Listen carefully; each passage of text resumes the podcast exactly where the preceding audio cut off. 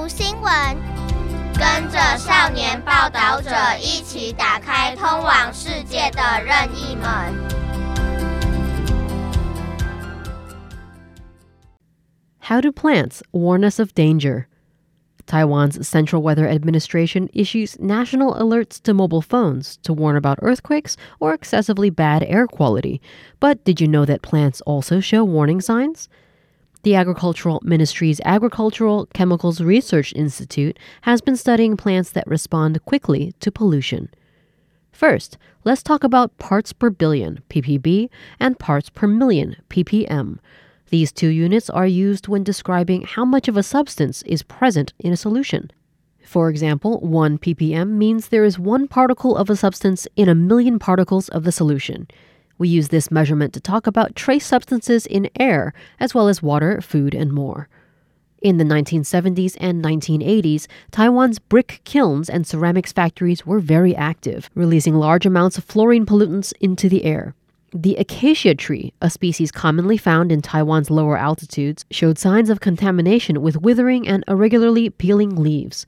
Inspections of the leaf tips revealed that fluorine content was indeed high. A similar phenomenon occurs in moon peach leaves. This is because plant leaves use stomata to exchange inner gas and water with the environment during photosynthesis and evapotranspiration or breathing.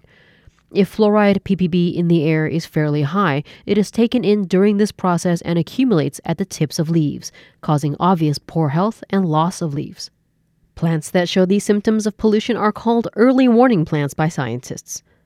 Scientists also compare the condition of early warning plants with plants that hold more fluorine ppm in their tissue over time. For example, gladiolus begins reacting with symptoms to a fluorine concentration of 1 parts per billion in the air, but will accumulate fluorine concentration of more than 1000 ppm. By regularly analyzing the leaves and growth of these plants, scientists can learn more about pollutant trends.